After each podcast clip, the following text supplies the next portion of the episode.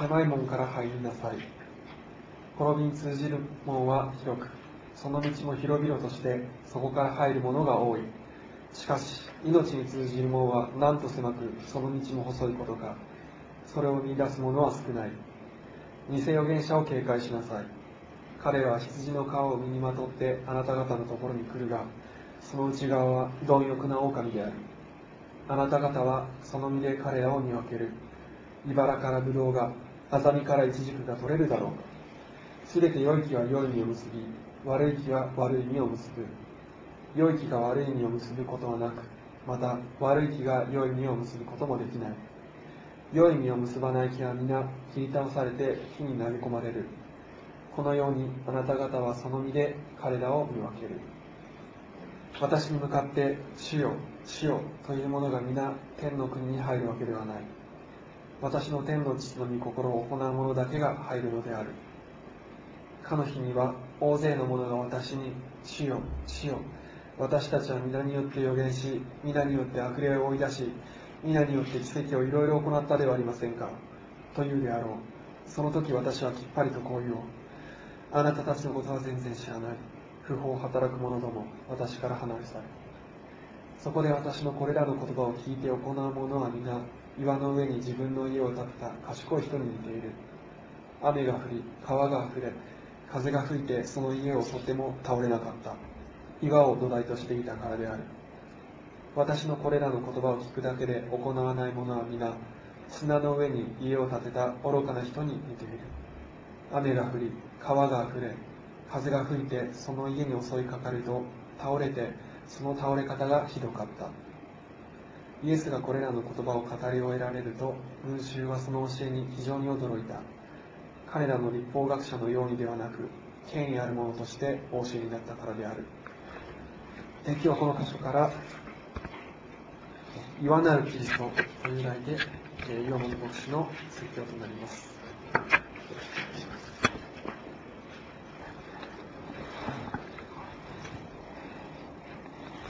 ずっとマタイの福音書を少しずつ読んできています。で5章から始まってこの7章で終わる、えー、部分というのは三条の説教と言われていてイエス様の、えー、説教を、えー、集めたもの説教集ともいうような、えものでありますけれどもこの三条の説教の一番最初にイエス様は何とおっしゃったかというと幸いなるなるかなああなんと幸いなことだろう。例の貧しい人は天の御国はその人たちのものだという祝福の言葉でこの三条の説教をお始めになりました。この今日学ぶこの箇所は三条の説教の結論とも言うべき最後の部分になるんですけれどもきっとねイエス様は祝福の言葉で始められた三条の説教を祝福の言葉でおられるんじゃないかなと私は思いますけども皆さんどう思いますか？祝福の言葉で始めた、えー、説教ですね。皆さんもこうしなかったらダメですよって言って終わりになるでしょうか。私はきっとそうではないんじゃないかなと思います。イエス様はきっと祝福の言葉で始められたこの三条の説教を本当に大きな祝福の言葉でもって終わっていらっしゃるんじゃないかと思いますけれども。そのようにそのように思ってですね聖書を読むのとそうじゃないのとでは随分読み方が変わってきます。今日ここのところから皆さんはどういうような感覚をね持たれたでしょう持たれたでしょうか？なんか頑張んなきゃいけないのかしらって思われたでしょうか？ここではあの今司会者の斉藤君に読んでもらいましたけどもここには地位となる言葉がいくつか挙げられています。狭い門と広い門。それから良い意味と悪い意味それから天の父の御心を行う者と行わない者。そして岩の上に建てた家と砂の上に建てた家。というようにいくつかの対になった概念があります。でもこれらはそれぞれ全然別のことを言っているのではなくて全て一つのことを意味しています。それは私たちの希望はイエス様だけにあるんだっていうことです。私たちの希望はイエス様だけにあるっていうこと。そしてイエス様と私たちの関係っていうのは私たちが謙遜になることによってのみ与えられるものなんだということをえこの箇所は教えています。イエス様は狭い門から入りなさい。滅びに通じる門は広くその道も広々としてそこから入るものが多い。しかし命に通じる門はなんと狭くその道も細いことか。それを見出す者は少ないとおっしゃっています。この時期ですね狭い門ということをよく聞きます。狭い門ということをよく聞く時期です。皆さんはどういうようなイメージを持っていらっしゃるでしょうか？一般にこの世この世の中でですね狭い門というのは一流大学とかあるいは司法試験のように合格するのが難しい試験を狭い門と言います。ですから人よりも一生懸命勉強して人よりも努力したものに与えられるもの。それが狭い門。狭い門を通るためにはそうしなければいけないというのが世の中一般の、えー、イメージです。しかしイエス様はここであなたたち命を得るために人よりも頑張んなさいとおっしゃってるんでしょうか。狭い門から入りなさいとおっしゃってるけどもそういうふうにおっしゃってるんだろうか。実はそうではありません。この後で見ますけれども22節23節を見ますとイエス様の皆によって大きな働きをする。そういうようなことでさえそういうような努力や技さえ人を救う力はないということをイエス様ははっきりとおっしゃっているのです。狭い門というのはくぐり抜けるのが大変というそういうもんですね。くぐり抜けるのが大変という。でつまり耳をか身をかざめてあるいはひれ伏したまんまじゃなければ通り抜けることができないような門を狭い門と。人の目線よりもずっと低いところにあるんです。這いつくば這いつくばったままじゃないと通れないような門というのはね。だから見出すものが少ない。人に見えないからです。一方広い門というのは背の高い大きな大きな縄文のようなもんです。みんなが立って堂々と歩いて入る。そういうもんですね。では一体ひれ伏さなければ通ることができない門とはどういうものでしょう？それを解く鍵が21節から23節の言葉に書いてあります私に向かって主よ主よというものが皆天の国に入るわけではない私の天の父の御心を行う者だけが入るのである。かの日。これは裁きの日ですね。裁きの日には、大勢の者が私に、主よ主よう、私たちは、皆によって予言し、皆によって悪霊を追い出し、皆によって奇跡を行いろいろ行ったではありませんかと言うであろう。その時私はきっぱりとこう言おう。あなたたちのことは全然知らない。不法、働く者ども、私から離れ去れと。天国に入る条件が言われて、教えられているのです私たちは自分が行った行為によって天国に入れると思いやすいです。例えばここで言われているのはイエス様の皆によって予言する。イエス様の皆によって悪霊を追い出し病気を癒すイエス様の皆によって奇跡を起こすということ。こういうこと全て素晴らしいことです。しかしイエス様はこのような素晴らしい行為技でさえ天国の鍵を、天国の門を開ける鍵にならないとおっしゃってるわけ。です。イエス様に向かって、イエス様私はあなたの皆によって、これこれの偉大な技をしました。あなたの皆によって予言をしました。だから天国に入れてください。私はあなたの皆によって病気の人を癒しました。だから私を天国に入れてくださいと言っても、イエス様は何ておっしゃるかというと、あなたと私は何の関係もない。とおっしゃる。あなたのこと知らない。そんなわけないでしょうと思うかもしれないけども、そこにイエス様と本当に知り合ってるっていう関係はないのだ。というのです。もう少し私たちの感覚でわかる例を使うとですね、例えば教会で奉仕をします。献金をします。熱心に伝道します。また弱っている人を助ける。そういう行いは立派です。それは本当にやっていかなければいけないことです。しかし、そのような行為が天国の門を開く鍵にはならないと、イエス様はおっしゃってる。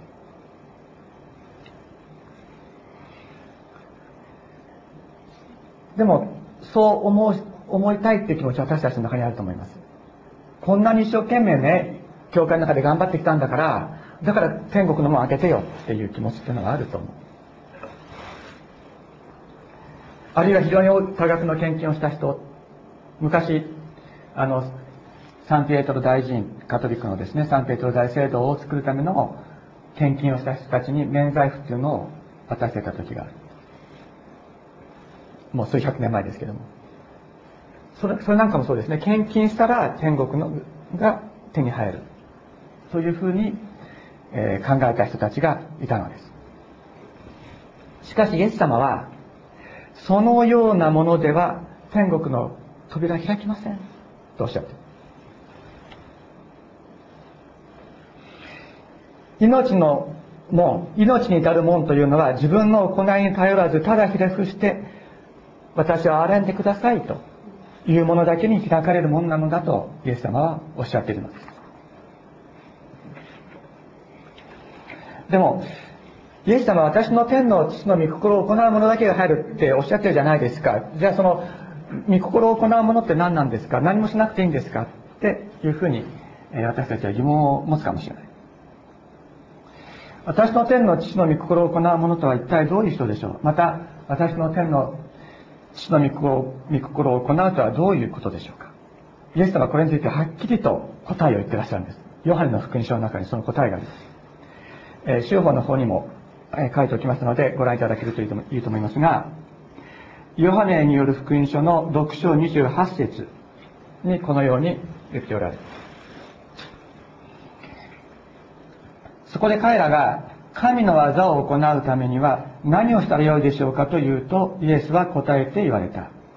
神がお使わしになったものを信じることこれが神の技である。神がお使わしになったものを信じることそれが神の技であるとイエス様ははっきりとおっしゃっているのです神がお使わしになった方、すなわちイエス様を信じることが神の技だとおっしゃっている。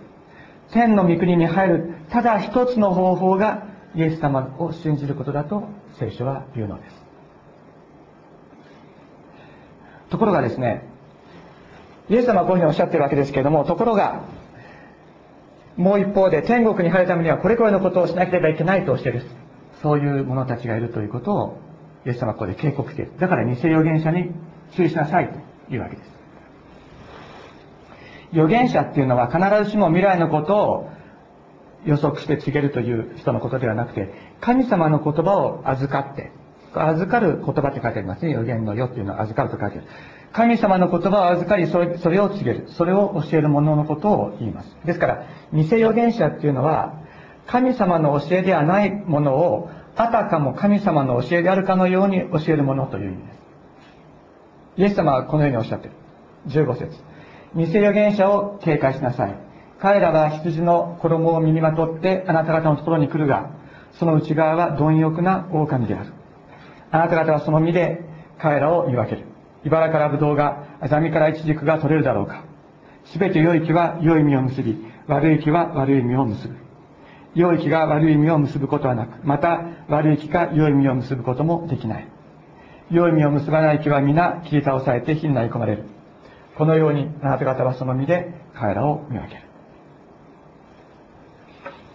ここでイエス様がおっしゃっている予言、偽預言者っていうのは、こういうことを教える人だというふうに考えれば分かりやすいと思います。あなたが救われるためには、教会でいっぱい、教会だけじゃないですよ。いろんな、あの、教団ですね。あなたが救われるためには、奉仕をしなければいけません。奉仕活動をしなければいけません。教会で奉仕しなければいけない。また一生懸命伝道しなければいけない。宣教活動を一生懸命やらなかったら救われません。というような教えです。また、多額の献金をしなければ救われませんと教えたりするような者たちのことを偽預言者というのです。ある意味でこれも非常にわかりやすいんです。で、例えば、1ヶ月間毎日1時間祈ったらあなたは救われますって言われたとするでしょね。1ヶ月間1時間祈ったらあなたは救われますって言われたら、それは非常にわかりやすい。それで、本当に苦しんでる人は、じゃあ1ヶ月1時間祈ろうと思うわけです。で、あるいは、こういうあの素晴らしいプログラムがあります。このプログラムに参加したらこのセミナーに参加して最後までやりやり遂げたらあなたは救われます。言われるとそうかなと思いますよね。で非常に分かりやすいんです。結果が自分の目で見えるから。自分の目で見える。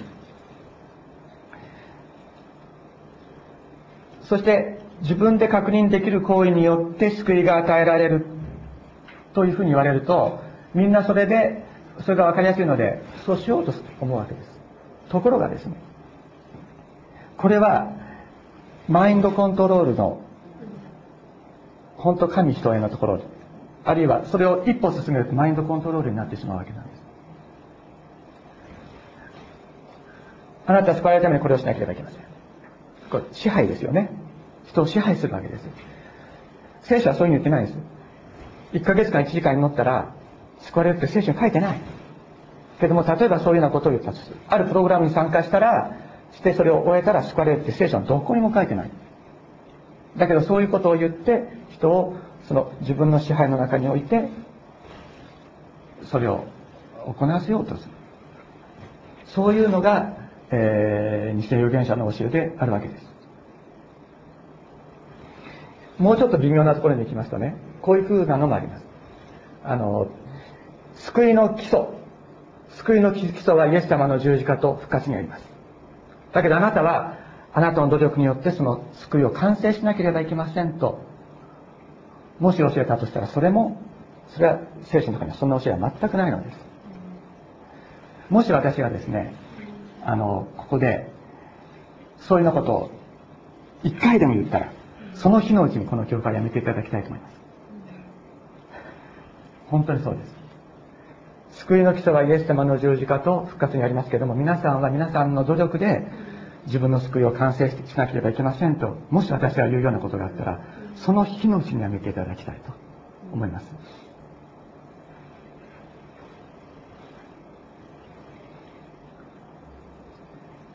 しかしこのような教えはですね宣教活動や献金や奉仕に対する誓いまたその行為を救いとのその交換条件として与えることによって人の心を縛るものとなってしまうのです。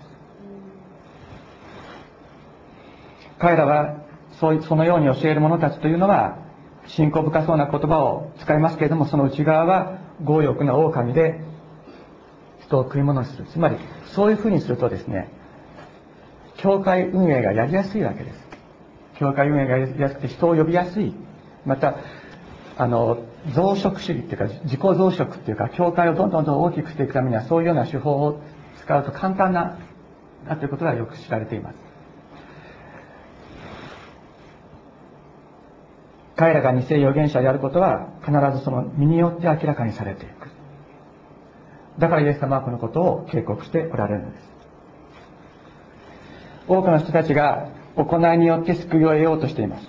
それは広くて大きなもんです。しかし天国に至るもんはただ信じることによってのみただひれ伏すことによってのみ開かれるもんだとイエス様はおっしゃっている。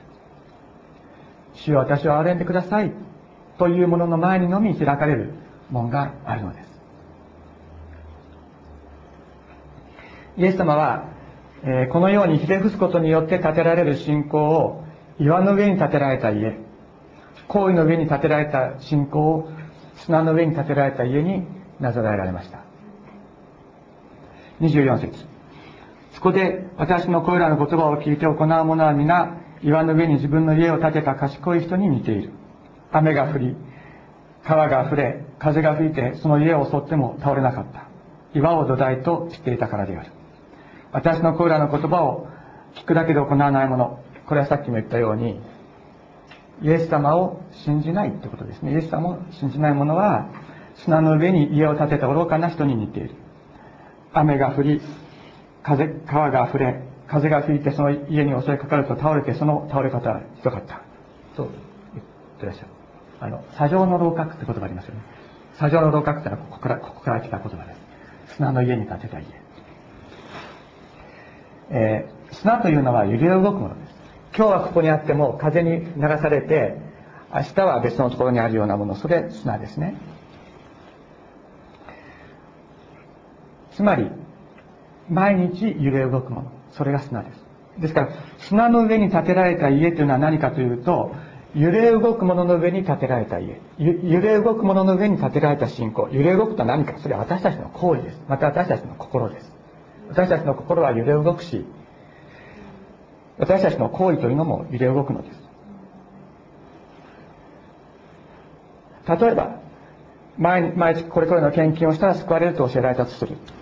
でそう信じて献金するとしますよね。だけど仕事がうまくいっている時はそれができるから救われている気持ちになる。だけど一旦仕事がうまくいかなくなってそしてそれまでできていた献金ができなくなるとする。そうすると自分はもう救われないんじゃないかというふうに思うようになってその献金することによって救われている。さっきのあれです。免罪符はそうです。献金することによって救われていると思っていたものが献金できなくなった途端にその信仰の土台が崩れて信仰自身が倒れてしまう。私祈りもそうです。さっきも言いましたように毎日1時間聖書を読んで祈っていれば救われると教えられたとする。で時間が十分ある時にはできるかもしれない。だけど生活が変わって時間が取れなくなることもあります。あるいはひどく心に傷を受けて祈りたくても祈れなくなる時もあります。ままた病気や怪我で言葉を失うことだってあるかもしれない。祈るという私たちの行為が救いの条件なのなら祈れなくなる時に私たちの救いは崩れていってしまうの砂の上に建てられた家とはこのようなものを指します。揺れ動く私たちの行為私たち自身の行為の上に建てられた信仰は人生に洪水が押し寄せてきた時必ず倒れていく。だから誰も自分の行為によっては救われないのです。これに対して岩の上に建てられた家とは何でしょうか？岩とは聖書ではイエス様キリストのことを指します。揺れ動か揺れ動かないものです。私たちの救いはイエス様決して動くことのないイエス様を信じることだけにあるのです。なぜか。イエス様は決して動かないからです。決して揺れ動かないからです。私たちがたくさん祈れる時も祈れない時もたくさん奉仕できる時もできない時も一生懸命伝道できる時も伝道できない時もイエス様は変わらないのです。イエス様の私たちに対する愛は決して変わらないのです。たとえ私たちが失敗し罪の中に倒れることがあったとしてもイエス様の愛は変わらない。イエス様は私たちを握ってくださっている。だから私たちは救われるのです。ローマ人の手紙にこういう言葉があります。3章27節修法にあります。では人の誇りはどこにあるのか。それは取り除かれました。どんな法則によってか。行いの法則によるのか。そうではない。信仰の法則によってです。なぜなら私たちは人が義とされる神様の前に正しいものとして受け入れられるのは立法の行いによるのではなく信仰によると考えるからですとパウルは告白しました。イエス様が私たちの罪と失敗の全てを背負って十字架にかかって罪をキャンセルして蘇ってくださいました。この方を信じるだけで私たちは救われているのです。天国の門は私たちの前に開かれたのです。先ほど賛美歌の271番「イサオなき我を」という賛美を歌いましたけれどもこれを作詞したのはイギリスのシャーロット・エリオットというご婦人です。彼彼女は小さい時からイエス様を信じていましたけれども30歳になった時に30歳頃病気になって教会に行くことができないようになりました。教会で友人が礼拝を捧げている。また教会の資金活動の資金を集めるために活動資金を集めるためにバザーなんかを友達がやっている。そういう話を聞くけれども彼女はそのどれにも参加できないのです。自分で自分の世話をすることもできない。自分をどうすることもなくできなくてそして落ち込み苛立ちがやってくることもある。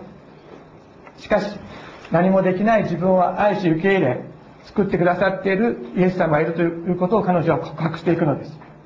そして彼女はそのことを詩に書きました。英語では Just as I am.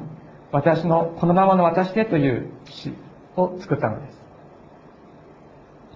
7例にわたる詩ですけども、その中の3つを紹介したいと思います。このままの私、何もあなたに対して申し開きすることは、申し開きすることはありません。ただ、あなたの十字架の血が私のために流されたから、あなたが私に来なさいとおっしゃってくださっているから、神の子、神の子羊イエスよ、私はあなたの身元に行きます。功なき我をと歌いましたけれども、行いのない私をという意味ですね。行いのない私をという意味です。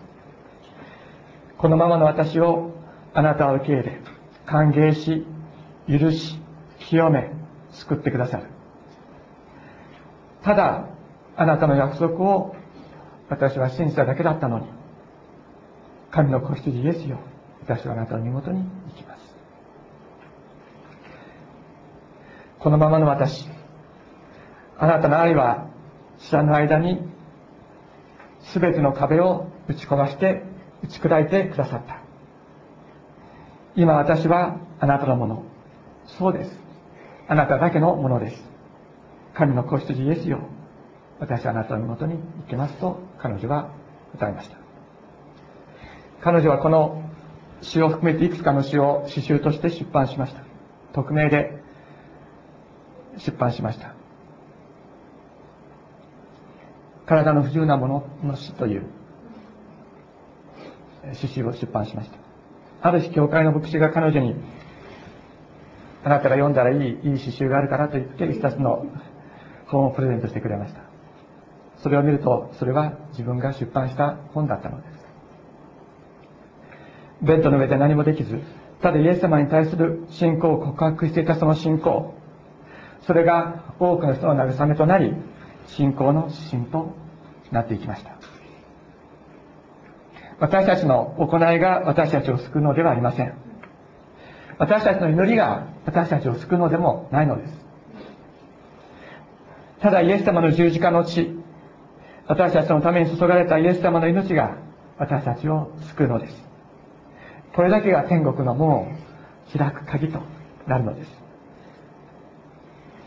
イエス様は言われました。私は門である。私は羊の門だと言われました。またイエス様は言われました。私は道であり、真理であり、命である。私を通していただければ、私を通らなければ、誰も父の身元に行くことはできないと。ただイエス様を通って、イエス様の十字架を褒めたたえることによってのみ、天国の門は私たちの前に開かれるのです。私たちはイエス様の前に謙遜になって、主をどうぞよろしくお願いしますというものでありたいと思います。お祈りをしましょう。